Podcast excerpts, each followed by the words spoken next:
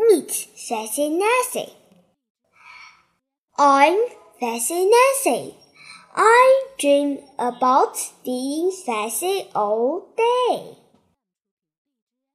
Mrs. Glass is my teacher. I adore her. Adore is a fancy word for love. Bree and Robert are my friends. This is my family. Mom, Dad, and my little sister, Jojo. We bake together. I love fancy cupcakes most of all. My dog Freddy loves fancy cupcakes too.